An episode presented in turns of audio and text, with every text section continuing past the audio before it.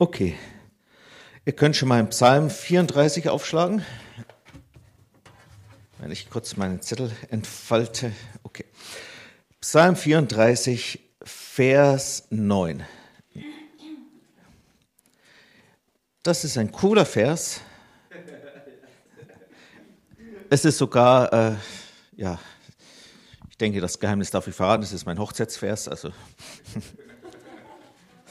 Ja, da steht, schmeckt und seht, wie freundlich der Herr ist, wohl dem, der auf ihn traut. Oder schmeckt und seht, wie gut oder wie gütig, ja, das hebräische Wort drückt er das aus, dass Gott gütig ist, dass er gerne Gutes tut, gerne Gutes gibt.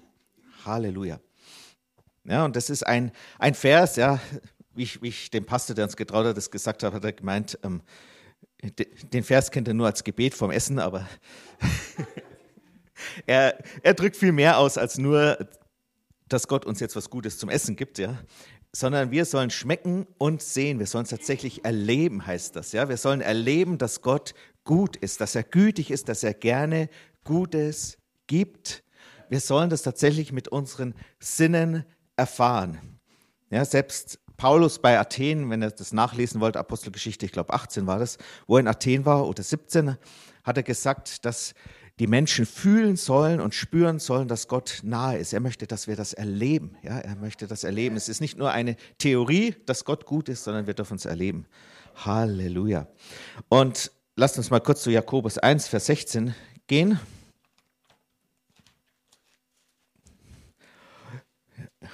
Da steht, irrt euch nicht, meine geliebten Brüder. Ja, und das Griechische hier drückt aus, dass wir eigentlich mit etwas aufhören sollen, was sie bisher tun. Also eigentlich müsste man sagen, irrt euch nicht länger oder hört auf, euch weiterhin zu irren, geliebte Brüder. Ja, also irrt euch nicht länger, gebt euch nicht länger dem Irrtum hin. Und was war der Irrtum?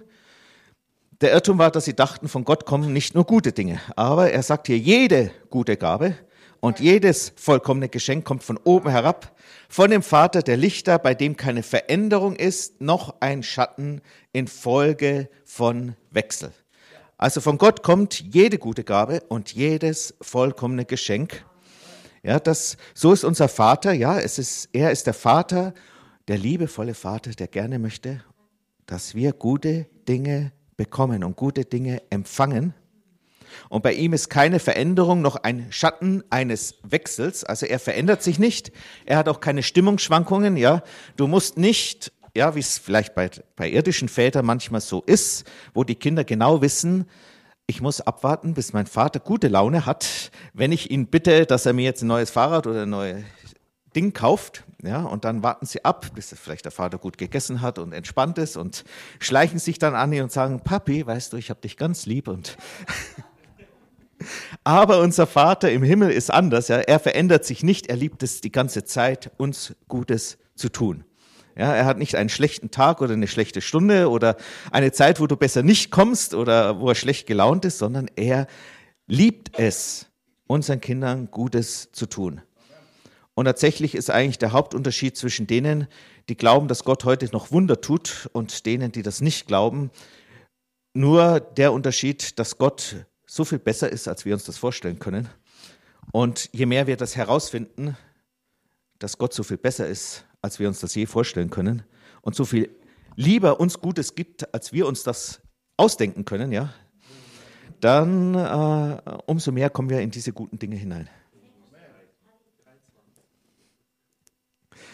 Und ähm, ich möchte aber jetzt ein bisschen weitergehen im Psalm 34, so ein bisschen, ja, ich verrate euch gleich, worauf ich hinkomme, aber ich lese euch erstmal den Vers vor.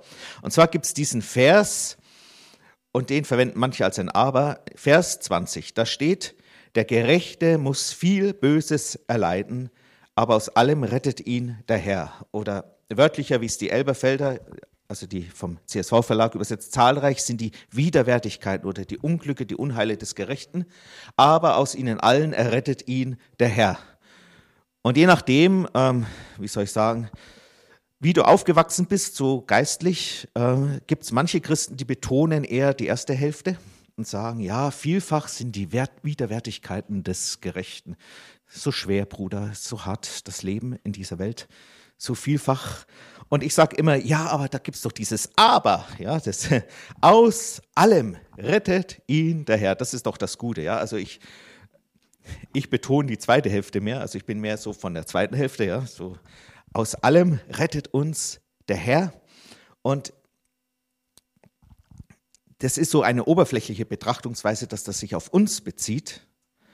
Aber das stimmt auch für uns. Ja, wir erleben viele Widerwärtigkeiten in dieser Welt, weil wir noch in dieser Welt sind.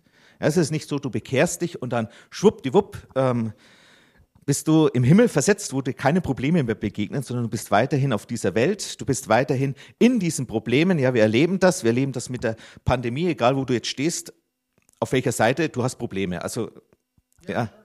Und genauso mit dem Krieg, wir erleben das und wir erleben das im Privaten, wie Probleme, wie Widerwärtigkeiten, wie Unglücke uns treffen. Aber dann können wir drauf stehen und sagen, der Herr, er rettet uns aus dem allen. Er holt uns aus allem heraus, er führt uns aus allem heraus. Ja, und wir wissen auch, es kommt nicht von ihm. Ja, da ist immer das, das Beste ist, einfach auf Jesus zu schauen. Ja, Johannes 10, Vers 10, da steht das, wo Jesus sagt, der gute Hirte, Moment, dass ich jetzt einen richtigen Vers mache, aber da sagt er, ich bin der gute Hirte in Vers 11, aber in Vers 10 sagt er, woher die Probleme kommen. Er sagt, ich bin gekommen, damit sie Leben haben und Überfluss haben. Das ist das, was Jesus tut. Er schenkt Leben, er schenkt Überfluss, er schenkt Gnade. Und er sagt, der Dieb ist gekommen, um zu stehlen, zu wirken und umzubringen. Ja, der Teufel ist in dieser Welt und er hat diese Welt geprägt. Ja, er ist nicht, der Teufel steckt nicht hinter jedem Problem direkt, dass er es auf dich abgesehen hat, aber der Teufel hat diese Welt geprägt. Und als der Mensch gefallen ist, hat der Teufel sozusagen die Herrschaft über diese Welt bekommen und die Natur ist mitgefallen. Ja, die, die Krankheiten, die wir heute erleben, diese Viren und Bakterien, die dem Menschen schaden, das waren ursprünglich sozusagen gute Dinge, die Gott gegeben hat, um uns zu helfen. Und die sind genauso wie der Mensch gefallen. Sie haben ihre Natur geändert. Statt uns zu helfen, sind sie gegen uns gekommen. Also das ist so meine Überzeugung, wie das gekommen ist. Ja, und wie das anfing mit diesem Coronavirus, da habe ich mal nachgelesen auf so einer christlichen Seite über diese Viren. Wir haben in unserem Darm ähnliche Viren, die uns helfen, die uns unterstützen bei der Verdauung. Sozusagen, der Teufel hat nicht schlechte Bakterien und Viren erfunden, er hat sie nur verdreht, er hat ihre, ihre Ausrichtung verdreht. Das heißt nicht, dass der Teufel hinter jedem Virus persönlich steckt, aber diese, diese Natur ist gefallen. Die Natur ist genauso gefallen wie der Menschheit. Sie ist genauso geprägt worden von diesem Wesen ähm, des Teufels. Ja? Und in dieser Welt leben wir noch, aber wir haben einen Gott an unserer Seite, der uns zur Seite steht. Und wir dürfen wissen, was auch kommt. Ja, das ist, egal welche Herausforderung kommt, wir wissen, das kommt nicht von unserem himmlischen Vater, sondern das gehört zu dieser Welt dazu. Aber wir haben einen Gott an unserer Seite. Ja. Und es spielt auch keine Rolle. Manch, die meisten der Probleme und der Herausforderungen, die wir bekommen, die kommen nicht, weil wir irgendwie was falsch gemacht haben. Manchmal kommen sie auch, weil wir gesündigt haben, uns da in selber in Probleme hineinbegeben haben. Ja, und ähm, wie ich das immer sage, okay, ihr habt jetzt noch nicht viel mich predigen gehört, aber ich sage immer, was ist die schlimmste Sünde? Oder das, das schlimmste Trias der Sünden, ja, viele Prediger sagen, Macht, Sex und Geld ist das Schlimmste, aber das ist Pipifax, ja. Ja, was, was ist, ist das, was wirklich am meisten Zerstörung bringt? Das ist Rebellion, Stolz und Unabhängigkeit. Und warum ist das das, was das bringt? Das ist das Wesen des Teufels. Ja? Der Teufel hat gesagt, ich will mich erheben über Gott, ich will unabhängig sein von Gott, ich will rebellieren gegen ihn. Ich bin sozusagen mehr als das, was Gott in mir sieht und wollte sich selbst erheben und das ist das. Aber selbst wenn wir da hineinfallen oder wenn wir unverschuldet reinkommen, Gott hilft uns aus allem raus. Ja, weil da ist Vergebung, da ist, da ist ähm, Heilung und Wiederherstellung für alles. Und ähm, vielleicht ganz kurz, bloß weil das jetzt auch ähm, manchen in Angst versetzt, was zurzeit so passiert. Ja, wenn wir mal Jesaja 43 kurz noch uns lesen. Jesaja 43, Vers 1 und 2. Und nun, so spricht der Herr, der dich geschaffen hat, Jakob, und der dich gebildet hat, Israel. Fürchte dich nicht, denn ich habe dich erlöst. Also wir brauchen uns nicht zu fürchten, denn Gott hat uns erlöst. Ja? Er hat uns bei Ja, es sagt weiter, ich habe dich bei deinem Namen gerufen, du bist mein. Also er hat dich bei deinem Namen gerufen. Er kennt dich mit Namen. Ja, du bist nicht nur eine, ein, ein Gesicht in einer großen Menge. Ja. Jesus sagt nicht, okay, ähm, ich habe jetzt zurzeit, man schätzt so 600 bis 800 Millionen Kinder Gottes auf dieser Erde von der gesamten Weltbevölkerung. Und Jesus sagt nicht nur, okay, äh, wenn, er, wenn er so dich anschaut, okay, du bist einer von 800 Millionen, sondern er kennt dich mit Namen, er kennt dich ganz persönlich, er weiß, wer du bist und er ist an dir ganz persönlich interessiert. Und unser himmlischer Vater sagt nicht, okay, ähm, weißt du, ich habe noch 799 999.999 andere Kinder, um die ich mich kümmern muss. Ähm, in 30 Jahren und fünf Tagen und zehn Stunden habe ich mal wieder Zeit für dich. Sondern sobald du zu ihm kommst, nimmt er sich Zeit für dich. Ja, und das ist das Tolle an Gott. Er kann immer sich für jedes seiner Kinder gleichzeitig Zeit nehmen. Ich weiß nicht, wie es geht, aber er kann es. Halleluja, das ist doch gut. Ja, wir können immer zu ihm kommen. Ja, das ist ja das, was in Hebräer 4, Vers 16 steht. Ja, wir können mit Freimütigkeit hinzutreten zum Trauen der Gnade ja, damit wir Barmherzigkeit empfangen und Gnade zur rechtzeitigen Hilfe. Ja. Wir können freimütig in, hineinkommen. Ja. Wir müssen nicht uns hineinschleichen. Ja. Früher, als ich, als ich kurz Christ war oder bevor ich Christ war, dachte ich immer so, wenn ich jemals in den Thronsaal Gottes komme, dann äh, schleiche ich mich so rein und so. Und dann warte ich auf einen Moment, wo alle abgelenkt sind und dann schleiche ich mich ganz kurz, renne ich so von hinten an, an Gottes Thron heran und stupse ihn so kurz an und das war so das Beste, was ich je erleben kann. Nein, du darfst tatsächlich auftreten, ja, dieses Wort Freimütigkeit, das war im Griechischen das Wort für freie Männer, die das Recht hatten, jederzeit in der Ratsversammlung das Wort zu ergreifen und jederzeit zu sprechen. Die mussten nicht um Erlaubnis bitten, sondern sie durften jederzeit sprechen. Und das ist das, wie wir vor Gott stehen. Wir dürfen in seinem Thronsaal jederzeit uns melden und dann bekommen wir sozusagen, dürfen wir reden und sprechen und wir dürfen jederzeit zu ihm kommen. Ja, und ähm, ich weiß nicht, was ihr im Himmel vorhabt, aber ich, ja, ich werde ein bisschen Zeit auf dem Schoß meines himmlischen Vaters verbringen. okay. Gut, ähm, schauen wir weiter den nächsten Vers, weil das ist das, wie es manchen vielleicht zurzeit geht. Wenn du durchs Wasser gehst, so will ich bei dir sein. Und wenn durch Ströme, so sollen sie dich nicht ersäufen. Wenn du durchs Feuer gehst, so sollst du nicht versenkt werden und die Flamme soll dich nicht verbrennen. Ja, also egal wie du dich fühlst, ob das jetzt privat ist oder ob dieser Krieg das ist oder ob alle Probleme, die zusammenkommen, wenn du dich so fühlst, als ob du erdringst in all diesen Problemen, Herausforderungen, Schwierigkeiten, eins nach dem anderen kommt, du weißt, nein, ich werde nicht ersäufen, ja, auch wenn ich jetzt durchs Wasser hindurch muss, Gott hält mich, er trägt mich, er stärkt mich und wenn ich durchs Feuer hindurchgehe, ich werde nicht versenkt werden und die Flamme wird mich nicht verbrennen. Halleluja. Und dann möchte ich euch gleich auf Vers 4 oder Vers 3 lesen wir mal weiter, denn ich bin der Herr, dein Gott, der Heilige Israels, dein Erretter.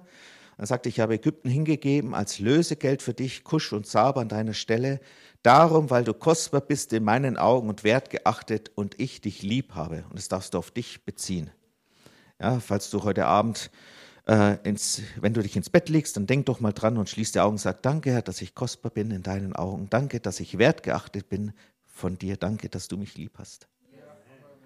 Und dann steht es weiter, so gebe ich Menschen für dich hin und Völker für dein Leben. Ja, und ich verknüpfe das immer im Bekenntnis mit Römer 5, Vers 8, wo steht, Gott hat uns so sehr geliebt, und seine Liebe dadurch bewiesen, dass er Jesus für uns hingab, als wir noch Sünder waren. Ja. Er hat Jesus, sein eigenes Sohn, für uns hingegeben, als wir noch Sünder waren. Das heißt, als wir noch von ihm getrennt waren, als wir sozusagen durch unsere Sünde ihm wie ins Gesicht gespuckt haben, seine Feinde waren, gegen ihn waren und ohne eine Garantie, dass wir das überhaupt wertschätzen. Ja, Jesus ist für jeden Menschen gestorben, auch für die, die bis an ihr Lebensende ihn ablehnen. Und das musst du mal dir vor Augen führen. Ja? Nicht nur, dass Jesus gestorben ist, sondern dass der Vater sein geliebtes Kind hingegeben hat. Ja? Es ist einfacher, mein eigenes Leben für jemanden hinzulegen, als mein geliebtes Kind, das Leben dieses Kindes noch für jemanden hinzulegen und dann noch für meinen Feind und dann noch ohne Garantie, dass er das überhaupt jemals wertschätzt. Und das ist das, was Gott getan hat. Für uns. Halleluja. Gott ist gut. Halleluja. Gut, kommen wir zurück zu Psalm 34. Ich lese nochmal Vers 20. Der Gerechte muss viel Böses leiden, aber aus allem rettet ihn der Herr. Und die Hauptbedeutung ist nicht, dass das auf uns betrifft, sondern das betrifft jemand anders. Und wenn ich euch einen kleinen Tipp geben darf, ähm, ihr seht hier, dass er davor immer von Leuten im Plural spricht, ja. Es, das fängt an, die Augen des Herrn achten auf die Gerechten in Vers 16 und zieht sich durch bis Vers 19 immer im Plural von den Gerechten und dann in Vers 20 kommt plötzlich der Gerechte im Singular. Und oft, wenn du sowas siehst in der Bibel, springt plötzlich der Autor von einer allgemeinen Aussage und bezieht sich plötzlich auf eine ganz bestimmte Person. Und wenn man das nicht mitbekommt, dann verpasst man manchmal die Hauptaussage. Und wenn ihr weiterlest, Vers 21 steht, er bewahrt ihm alle seine Gebeine, dass nicht eines von ihnen zerbrochen wird. Also der Gerechte muss viel Böses leiden, aber aus allem rettet ihn der Herr. Er bewahrt ihm alle seine Gebeine, dass nicht eines von ihnen zerbrochen wird. Und dieser Vers wird im Neuen Testament nochmal wiederholt, wenn er mal zu Johannes 19 geht.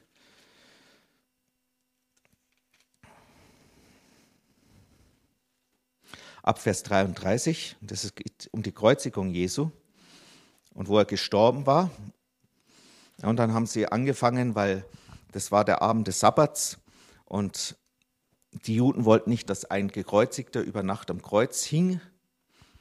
Da haben die Römer nicht so viel ähm, Wert drauf gelegt, das zu tun, was die Juden wollten. Ähm, aber die Juden wollten nicht, dass ein Gekreuzigter über Nacht hing, weil das stand schon im Alten Testament, dass der, der am Kreuz hängt, ein Fluch ist und dass man den nicht über Nacht hängen lassen soll, also der am Holz hängt, ähm, weil sonst das Land ver verflucht wird sozusagen. Und deswegen wollten das die Juden nicht. Und die Römer haben meistens nicht so viel Rücksicht drauf genommen, aber das war ein hoher Feiertag und deswegen haben sie darauf Rücksicht genommen und dann haben sie, damit das schneller geht, den zwei Leuten, die mit Jesus gekreuzigt wurden, die Beine zerbrochen, damit sie schneller sterben. Und dann Vers 33, als sie aber zu Jesus kamen und sahen, dass er schon gestorben war, zerschlugen sie ihm die Beine nicht, sondern einer von den Kriegsknechten stach mit einem Speer in seine Seite und zugleich floss Blut und Wasser heraus. Und der es gesehen hat, der hat es bezeugt. Das ist der Apostel Johannes. Und sein Zeugnis ist wahr und er weiß, dass er die Wahrheit sagt, damit ihr glaubt. Denn dieses geschehen, damit die Schrift erfüllt würde, kein Knochen soll ihm zerbrochen werden. Und bei mir ist da eine kleine Fußnote und eine Parallelstelle, das ist eben genau dieser Psalm 34, Vers 21. Und wenn wir uns das jetzt berücksichtigen, dass es da plötzlich um einen bestimmten Gerechten geht, dessen Beine nicht zerbrochen wurden, dann wissen wir, es geht hier um Jesus. Jesus ist der Gerechte, der viel Böses erleiden musste. Ja, dieses Wort für böse, das steht, das ist ein hebräisches Wort, das heißt eigentlich übel, Widerwärtigkeiten, böse Dinge, Leiden, wird auch verwendet im Alten Testament für Unglücksfälle, für Beraubungen, für Krankheiten, für Misserfolge. Und es geht hier um Jesus. Also wir können sagen, Jesus musste viel Böses, viel Unglück, viel böse Leiden, viele Unglücksfälle, viel Beraubung, viel Krankheit, viel Misserfolge erleben, und aus allem hat ihn der Herr gerettet. Ja, er ist auferstanden, er ist siegreich auferstanden. Und warum musste er das erleben? Wieso musste er durch all das durch? Und wo musste er durch? Das war am Kreuz. Er musste dadurch stellvertretend für uns. Sozusagen all das Unglück, was es in dieser Welt gibt, alles Leid, alle Zerstörung, da musste Jesus durch, damit er uns befreien kann. Dieses selbe Wort, was hier für böse steht, das finden wir in 5. Mose 29, Vers 20 zum Beispiel, nur so ein Beispiel. Da steht über den Fluch, also über die Folgen, wenn sich ein Mann aus dem Volk Israel von Gott abwendet. Ich lese mal ab Vers 19, dass wir den Zusammenhang haben. Denn der Herr wird nicht gewillt sein, einem solchen zu vergeben, sondern dann wird der Herr seinen Zorn und seinen Eifer rauchen lassen über einen solchen Mann. Und es wird auf ihm der ganze Fluch ruhen, der in diesem Buch geschrieben steht. Und der Herr wird seinen Namen unter dem Himmel austilgen und der Herr wird ihn aus allen Stämmen Israels zum Unglück, das ist dieses Wort Böses oder Leiden oder Übel, aussondern gemäß allen Flüchen des Bundes, die in dem Buch dieses Gesetzes geschrieben steht. Also Sünde bringt einen Fluch über dich. und hat über die Menschheit Fluch gebracht. Ja? Und all die Flüche des Bundes, ja, dieser Fluch des Gesetzes, das ist die Folge der Sünde. Und jetzt hat aber Jesus diese Folgen getragen. Ja, das hängt damit zusammen, dass er sozusagen für uns zum Fluch wurde. Ja, das ist in Galater 3, Vers 13. Er wurde für uns zum Fluch. Ja. Es, ist, es ist erstaunlich und krass, was Jesus alles getan hat. Ja, er wurde mit unserer Sünde zur Sünde gemacht. Das ist 2. Korinther 5, Vers 21. Er wurde mit unserer Sünde zur Sünde gemacht. Nicht zum Sündopfer, sondern zur Sünde. Ich, ich betone es, weil manche Bibeln übersetzen dann zum Sündopfer und manche sagen, das ist ja dasselbe griechische Wort. Ja, es ist dasselbe griechische Wort, aber nicht das, dasselbe Fall und dasselbe. Ähm, also ist eindeutig, er wurde zur Sünde gemacht, damit wir mit seiner Gerechtigkeit gerecht gemacht werden. Ja, das ist dieser Tausch.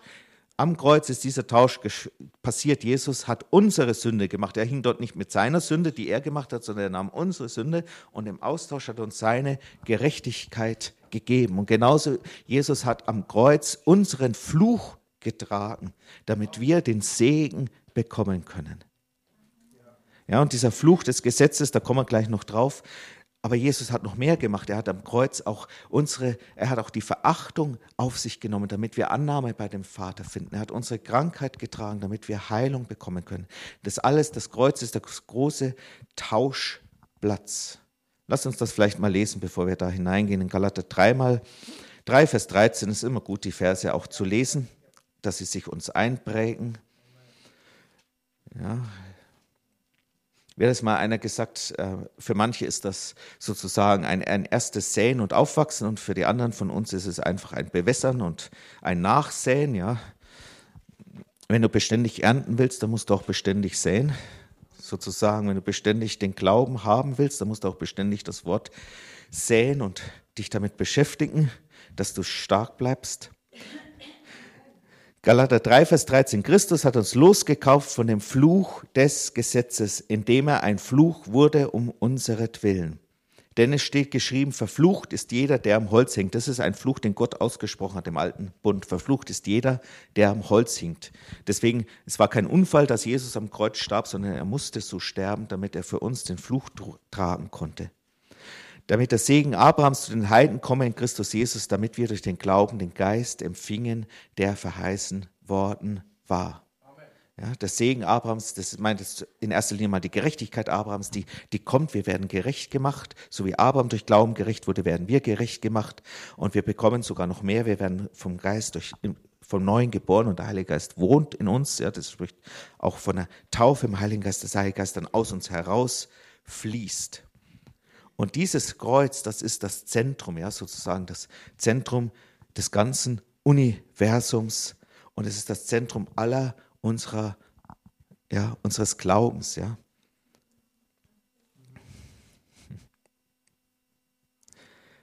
Halleluja. Lass mich das mal vielleicht noch weiter ausführen, ja. In 2. Korinther 1, Vers 20 steht so eine sehr interessante Stelle. Da steht, denn so viele Verheißungen Gottes es gibt, in ihm, das ist Jesus, ist das Ja und in ihm auch das Amen, Gott zum Lob durch uns. Ja, worum geht's?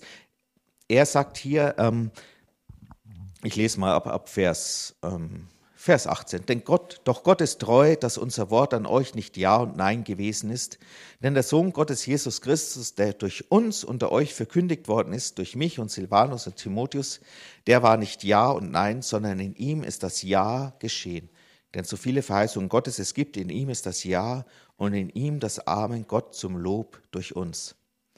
Also was er hier im Zusammenhang sagt, wir haben euch nicht ein Ja und ein Nein sozusagen gleichzeitig gegeben und unser Ja hat nicht Nein bedeutet, unser Nein nicht Ja, sondern wir waren immer für euch. Aber sie konnten halt nicht immer alles machen, was sie wollten, aber bei Gott ist es anderes. Ja, und wenn wir zu Gott kommen auf der Basis des Kreuzes, auf der Basis von Jesus, dann gibt, hat Gott schon das Ja zu jeder Verheißung gesprochen.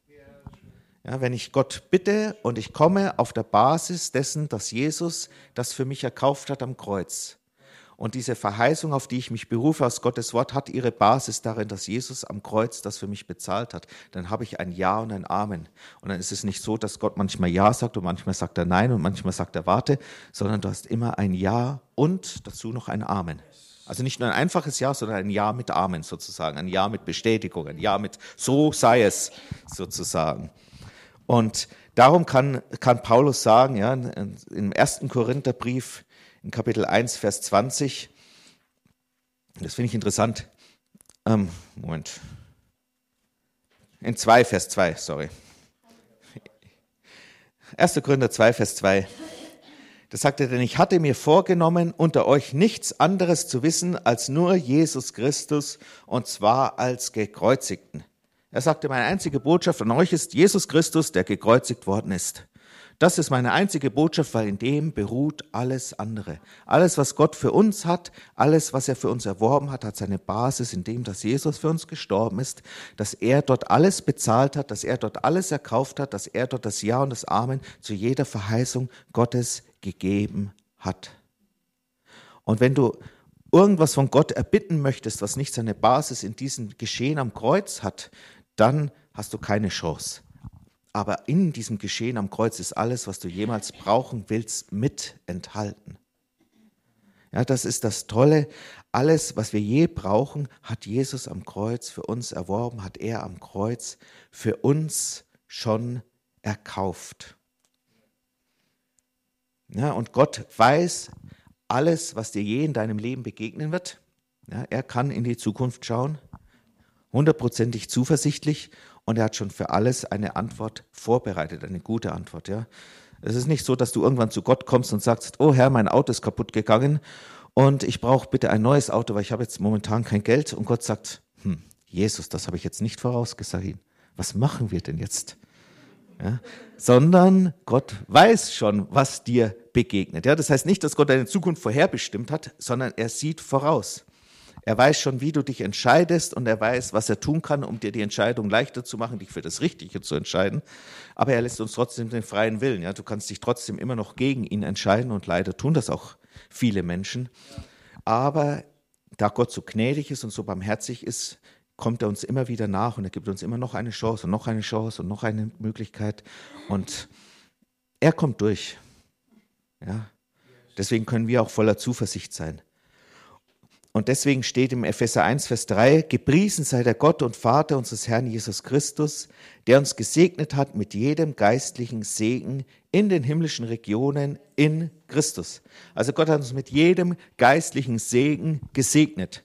Und wo ist dieser Segen? Er ist im Himmel. Also alles, was du je brauchst, alles, worum du Gott je bittest, deine Erlösung, die Erfüllung im Heiligen Geist, jede Heilung, alles, was er verheißen hat in seinem Wort, das liegt im Himmel schon für dich bereit, weil er hat es schon vorbereitet. Ja, und wenn ich im Glauben Gott bitte, ja, das einfachste Definition von Glauben heißt nehmen, dann nehme ich einfach die Dinge, die Gott durch Jesus schon für mich erkauft und vorbereitet hat und die da liegen. Ja, und ich, ich in gewisser Weise, ich schaffe durch Glauben nichts Neues, sondern ich nehme das, was Gott im Himmel vorbereitet hat und empfange es hier auf dieser Welt, aus der geistlichen Welt in die sichtbare Welt. Ja? Es schaut hier im Sichtbaren, schaut so aus, wie wenn der Glaube irgendwie was Neues schafft, aber in Wirklichkeit, wenn du das im Geistlichen siehst, holst du es einfach vom Himmel herunter. Ja? Das Glauben heißt, ich greife das, ich nehme das und ich empfange das. Und das ist das Gute und das entspannt auch ein bisschen, wenn du weißt, du musst nicht Gott überreden, du musst ihn nicht durch dein, deinen Glauben irgendwie überzeugen, sondern er hat es eh schon vorbereitet. Und er ist froh, wenn es, ja, ich sag mal salopp, wenn es los wird, ja, weil es ist ja eigentlich für dich, das ist das Geschenk, das er für dich hat. Ja, lasst mich euch noch eine Stelle vorlesen, damit das äh, richtig reinsackt. Ja, in 2. Petrus 1, Vers 3 da steht, da seine göttliche Kraft uns alles geschenkt hat, was zum Leben und zum Wandel in Gottesfurcht dient, durch die Erkenntnis dessen, der uns berufen hat durch seine Herrlichkeit und Tugend, durch welche er uns die überaus großen und kostbaren Verheißungen gegeben hat, damit ihr durch dieselben göttlicher Natur teilhaftig werdet und so weiter. Aber da steht, seine göttliche Kraft hat uns bereits alles geschenkt, was wir zum Leben brauchen und was wir zum Wandeln Gottesfurcht, also zum Dienst für Gott und zum heiligen Leben brauchen. Alles, was du je in deinem irdischen Leben brauchst, alles, was du je brauchst, um heilig zu leben, um Gott zu dienen, hat er bereits dir geschenkt und hat er bereits für dich vorbereitet. Und all das hat seine Basis in dem, was Jesus am Kreuz getan hat. Da hat er all dieses Übel, all die bösen Dinge, all das Leid auf sich genommen. Er hat nicht nur die Sünde auf sich genommen, sondern auch jede Folge der Sünde hat er getragen, damit wir sie nicht länger tragen müssen. Und er möchte, dass wir da immer mehr hineinkommen, dass wir das schmecken und sehen. Ja? Und das ist, ist jetzt nicht nur, dass, dass, dass Gott uns segnet mit den Dingen, die wir zum Leben brauchen, sondern er möchte auch, dass wir das schmecken und sehen. Zum Beispiel, dass wir frei sind von Sünde, dass wir heilig leben können. Ja? Das ist so ein, so ein Geschenk. Ja? Ich habe, bevor ich bevor ich zum, also ich dachte damals schon, ich bin Christ, aber ich war noch kein Christ. Also bevor ich von neuem geboren wurde, habe ich mich äh, eine Zeit lang auch mit anderen Religionen beschäftigt, so, so Interesse halber mit indianischen Religionen und mit, äh, mit Buddhismus und ähnlichen Dingen.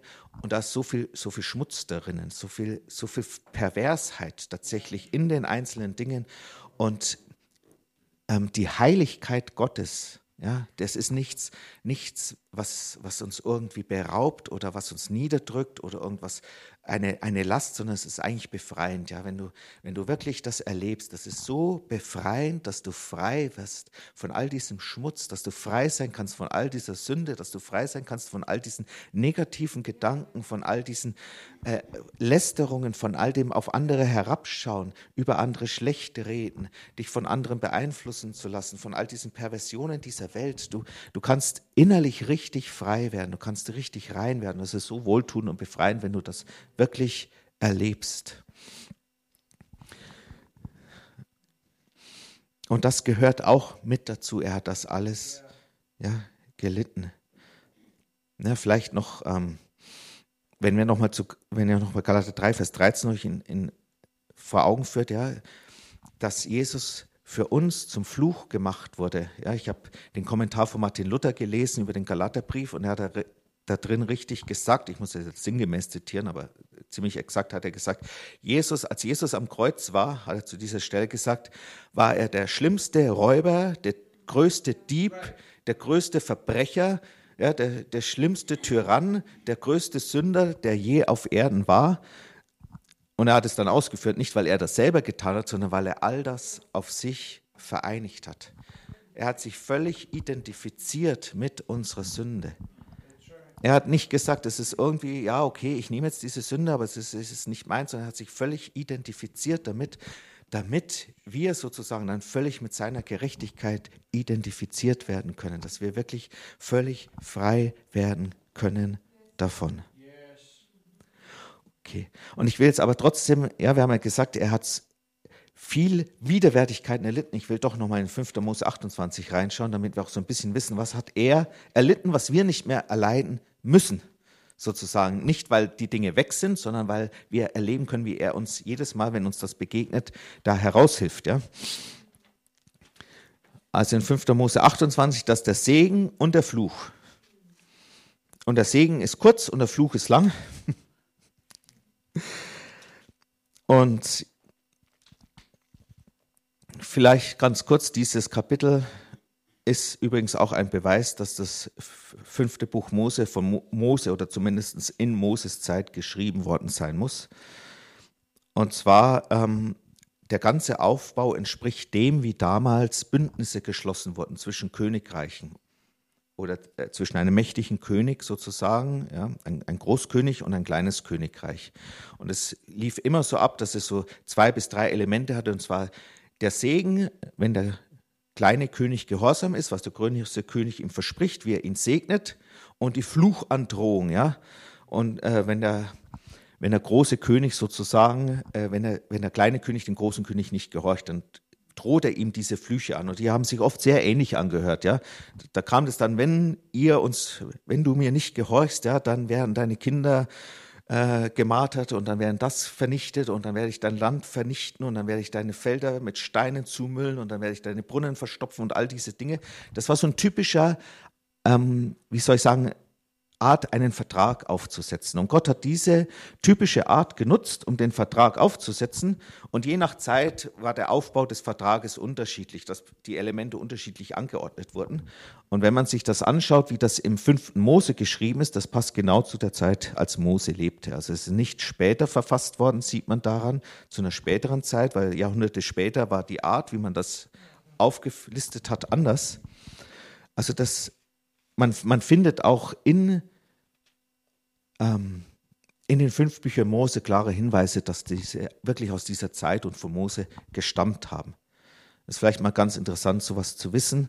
Ja, das ist, ähm, da gibt es viele solche Hinweise, die uns zeigen, dass tatsächlich diese Bücher nicht später zusammengestellt wurden, sondern zu der Zeit wirklich auch von Mose geschrieben wurden. Okay, jetzt schauen wir uns das mal ganz kurz an. Und zwar möchte ich euch teilhaben lassen, wie ich dieses Buch lese.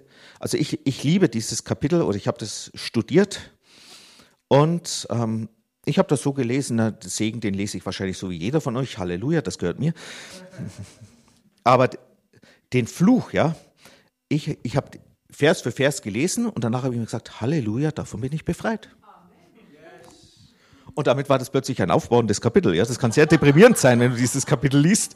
Aber wenn du es so liest, dann wird es plötzlich ein auferbauendes Kapitel.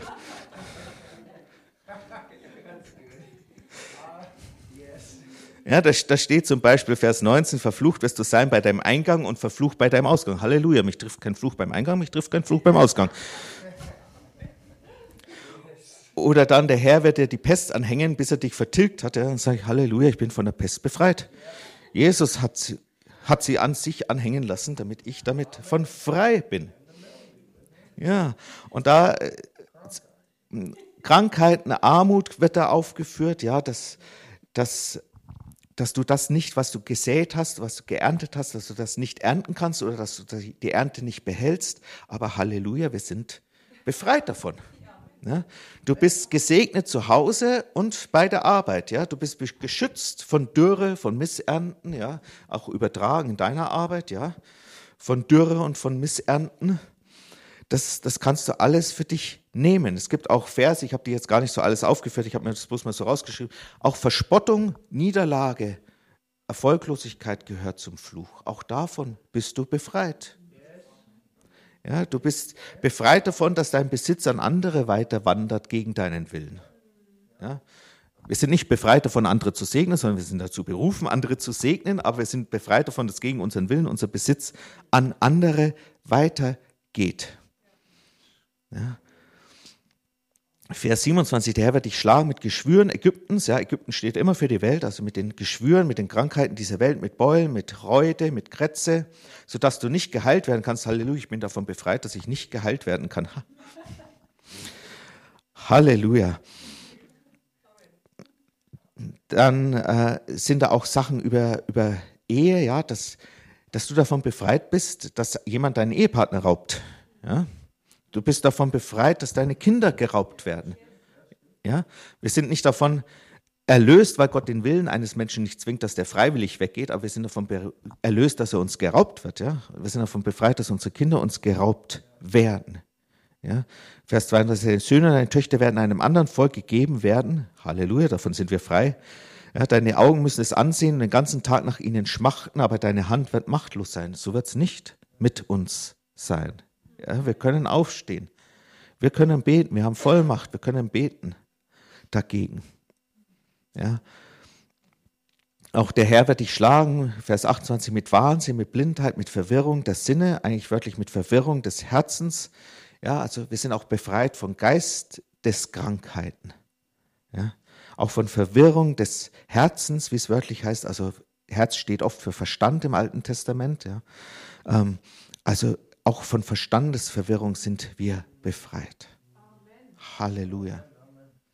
Ich meine, das ist auch übrigens ein Hinweis, vielleicht nur, ähm, bei Geisteskrankheit wird der Verstand verwirrt auch. Deswegen können da manchmal Medikamente hilfreich sein, dass der Verstand wieder klar wird, damit derjenige fähig wird zu glauben und zu verstehen, was die Bibel sagt. Ja, weil der Teufel liebt es. Ja. In 2. Korinther 4, Vers 4 steht, dass der Teufel es liebt, die Gesinnung und eigentlich heißt es das Denken der Ungläubigen zu verblenden. Er möchte unser Denken verdrehen, dass wir nicht das verstehen, was Gott gesagt hat. Und damit wir überhaupt glauben können, müssen wir erstmal verstehen, was Gott für uns hat und was er für uns will. Und darum ist der Verstand wichtig. Ja, Gott möchte, dass wir unseren Verstand gebrauchen, aber dass wir ihn erneuern durch das Wort Gottes. Ja, und das, was Gott in der Bibel sagt, das ist es hat er so gesprochen, dass wir das auch verstehen können. Und wir sollen es verstehen, ja. Wir müssen bloß lernen, nicht länger nur mit dem Weltlichen zu rechnen, sondern mit Gott zu rechnen. Ja. Gott ist größer als, als das, die Materie, ja. Er ist größer und er greift ein. Und das ist all das, wovon wir erlöst sind. Wir können jetzt diesen Segen haben. All das liegt, hat Gott für uns vorbereitet, unser himmlischer Vater. Wir sollen es schmecken, wir sollen es sehen, wir sollen es erleben, diesen Segen. Ja, lass mich noch mal kurz zwei Stellen dazu lesen, wie wir das empfangen. Ja, Johannes 1, Vers 16.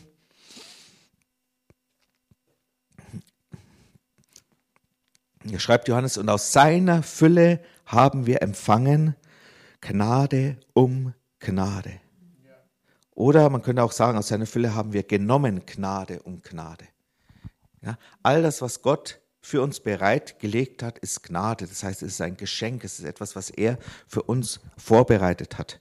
Ja, es ist wie ein, wie ein riesiges, äh, na gut, es steht da bestimmt kein Christbaum im Himmel, aber es ist wie ein riesiger Geschenkehaufen unter einem Christbaum. Ähm, was er für uns vorbereitet hat, das ist diese Fülle, die er für uns hat. Und wir dürfen nehmen Gnade um Gnade. Es ist ein Geschenk, das wir nehmen dürfen, das wir empfangen dürfen. Ja, in Matthäus 7 heißt es so schön, bittet und ihr werdet manchmal empfangen. Nein? Okay, manche hören zu. Bittet und ihr werdet meist empfangen.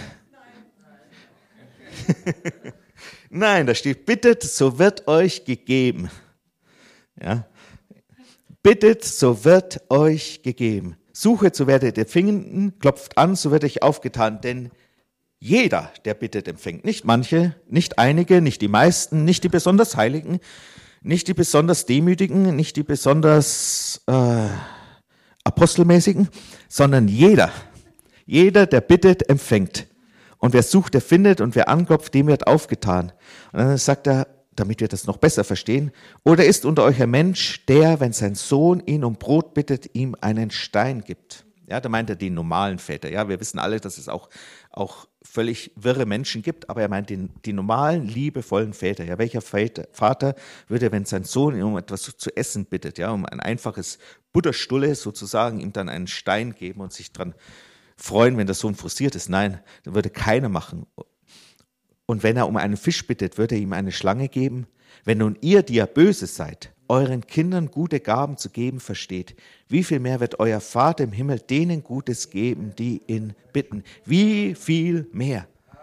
Und er gibt es denen, die ihn bitten. Also wir, ja, wir kriegen das nicht automatisch. Ja, Gott äh, tut nicht irgendwie die Himmelsfenster aufmachen zu bestimmten Zeiten und dann blubbert, blubbert es alles auf dich herab, fällt alles auf dich herab, du wirst überschüttet, sondern wir sollen bitten. Ja, das ist unser Akt der Demut, dass ich komme, ich sage, Herr, ich habe es nicht verdient, aber es ist dein Geschenk und ich danke dir dafür, dass Jesus diesen Weg freigemacht hat und ich komme jetzt und bitte dich in Jesu Namen darum. Ja, ich bitte im Glauben darum und ich danke dir, dass du mir es jetzt gegeben hast. Ja, und dann bittet, so werdet ihr empfangen. Wir werden es empfangen. Vielleicht nicht in dem Moment, weil es heißt nicht bittet und ihr habt, sondern bittet und ihr werdet empfangen. Ja, es gibt diesen Moment, wo wir im Glauben stehen und festhalten, aber wir werden es empfangen. Lass uns nochmal zu Psalm 34 zurückgehen. Oh, ich habe nur noch drei Minuten. Jetzt kommt das Beste in drei Minuten, okay. Äh, in Vers 22 und 23, da steht, den Gottlosen wird das Böse töten und die den Gerechten hassen, müssen es büßen. Das ist meiner Meinung nach nicht so gut übersetzt, aber meine Schlacht hat unten eine Fußnote und sagt, oder müssen ihre Schuld tragen. Und ich lese das mal so vor. Den Gottlosen wird das Böse töten und die den Gerechten hassen, müssen ihre Schuld tragen. Der Herr erlöst die Seele seiner Knechte und alle, die auf ihn vertrauen, und da muss man selber einsetzen, werden ihre Schuld nicht tragen müssen. Ja. Also sie werden ihre Schuld nicht tragen müssen. Und das ist diese Ermutigung, ja. Den Gottlosen, ja, die Gottlosen, das sind in, in der Bibel dieser Ausdruck bezeichnet, äh, praktisch die, die nicht auf Gott vertrauen, die nicht auf ihn schauen und die kommen im Unglück um. Ja, das Böse ist wieder dieses Wort für Unglück. Ja, ohne Gott musst du mit deiner eigenen Kraft den Herausforderungen dieses Lebens begegnen. Und glücklicherweise ist Gott so gnädig, dass er uns auch mit Möglichkeiten den Menschen gegeben hat, dass wir nicht von jedem Problem umgeschmissen werden. Aber ohne Gott stehst du da sozusagen alleine da und musst alleine klarkommen. Und wirst oft nicht so ganz zurechtkommen. Ja? Und die den Gerechten hassen, also die, die Jesus hassen, ja, die werden ihre Schuld tragen. Das heißt, sie werden letztendlich für ihre Schuld bezahlen.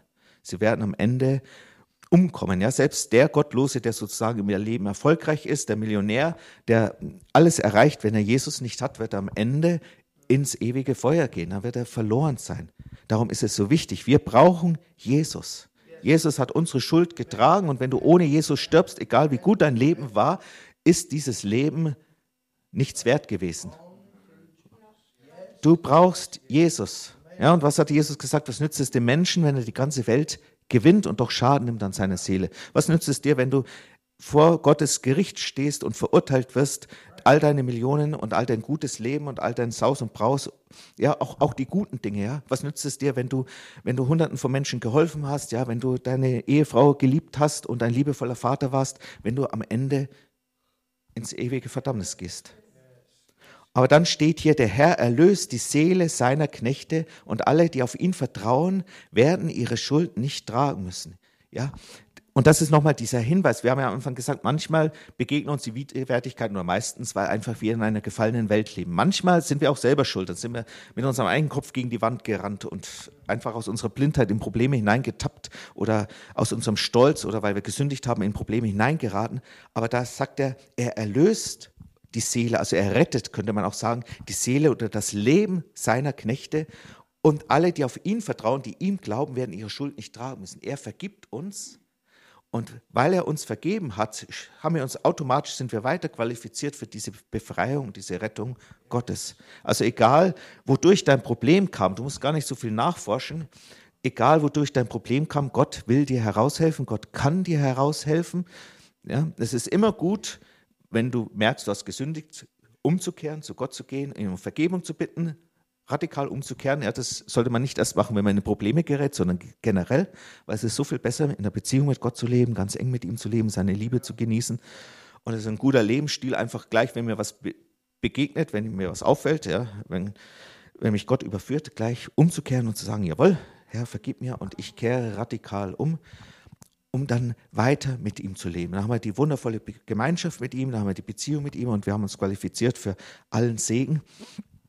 Und ähm, aber das Tolle ist, ja, das, was hier steht, ja, wir sollen schmecken und sehen, das gilt für uns, egal ob wir missgebaut haben oder nicht, weil wir können umkehren, er vergibt uns, dann dürfen wir schmecken und sehen, wie gut er ist, dann dürfen wir das sehen, dass es wohl dem geht, der auf ihn vertraut, weil er es getragen hat am Kreuz, dürfen wir den Segen haben. Amen. Amen. Amen.